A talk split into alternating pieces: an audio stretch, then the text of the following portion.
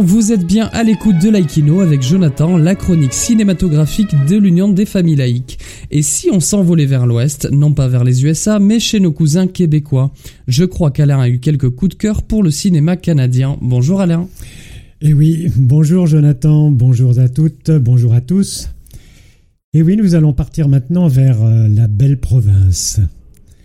Ce Québec, si loin et si proche de nous par la langue, quoique parfois il est nécessaire de recourir aux sous-titres pour mieux comprendre cet accent si attachant.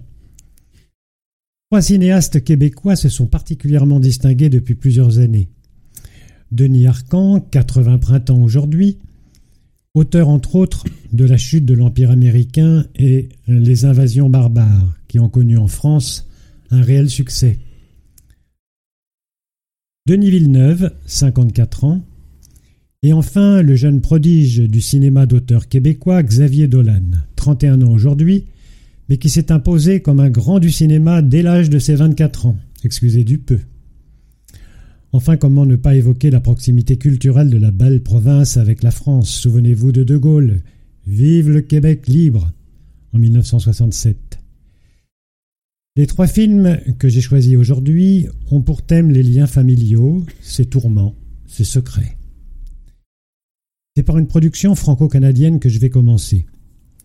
Le fils de Jean est réalisé par Philippe Lioret en 2016 et est tiré d'un roman de Jean-Paul Dubois. Mathieu, 33 ans, ne sait pas qui est son père. Un matin, un appel téléphonique lui apprend que son père était canadien et qu'il vient de mourir. Alors qu'il se rend à son enterrement à Montréal, il apprend qu'il a aussi deux frères. Sur place, Pierre, un ami très proche de son père, le Jean du titre, lui demande de garder une sorte d'anonymat. Mais Mathieu ne va pas s'en satisfaire et va vouloir connaître la vérité. C'est un drame très bien écrit, très émouvant que je vous recommande vivement. Le Canadien Denis Villeneuve nous offre un fascinant récit dramatique intitulé Incendie. À la mort de leur mère, deux jumeaux, Jeanne et Simon, reçoivent deux enveloppes, l'une destinée à un père qu'ils croyaient mort, et l'autre un frère dont ils ignoraient l'existence. Le bouleversement dans leur vie va les conduire au Moyen-Orient, où ils vont devoir exhumer le passé. Quel secret cachait cette mère, qui leur a toujours semblé distante? Captivant de bout en bout, ce film va ouvrir des abîmes insoupçonnés sur les secrets de famille. Le plus jeune et le plus talentueux des réalisateurs de la scène internationale, tel Xavier Dolan, qui, bien qu'à peine trentenaire, offre une filmographie à en faire pâlir plus d'un. Lui-même écrit, produit et réalise ses films, ce qui lui confère le titre d'auteur. D'ailleurs, on retrouve dans ses œuvres des thèmes récurrents la mère, l'absence du père, la recherche de son identité presque jusqu'à la folie.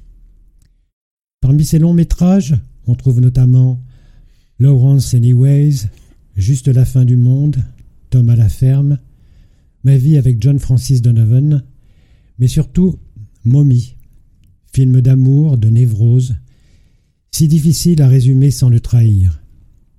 Diane, la maman du titre, veuve depuis trois ans, doit récupérer son fils, un adolescent impulsif, renvoyé d'un établissement spécialisé à Montréal. La cohabitation ne se fera pas sans heurts. Mais disant cela, je me sens comme démuni. On peut en parler, on peut écrire sur ce film, mais rien ne pourra en dire la beauté, la richesse, la violence et in fine l'humanité qui s'en dégage. Porté par une réalisation qui ose tout, ce film est un véritable tourbillon. Avant de nous quitter, je voudrais simplement vous dire que Le Masque et la Plume, chronique euh, de cinéma sur France Inter, a désigné le film euh, de l'année 2020 préféré des auditeurs de France Inter à l'œuvre d'Emmanuel Mouret, Les choses qu'on dit, les choses qu'on fait.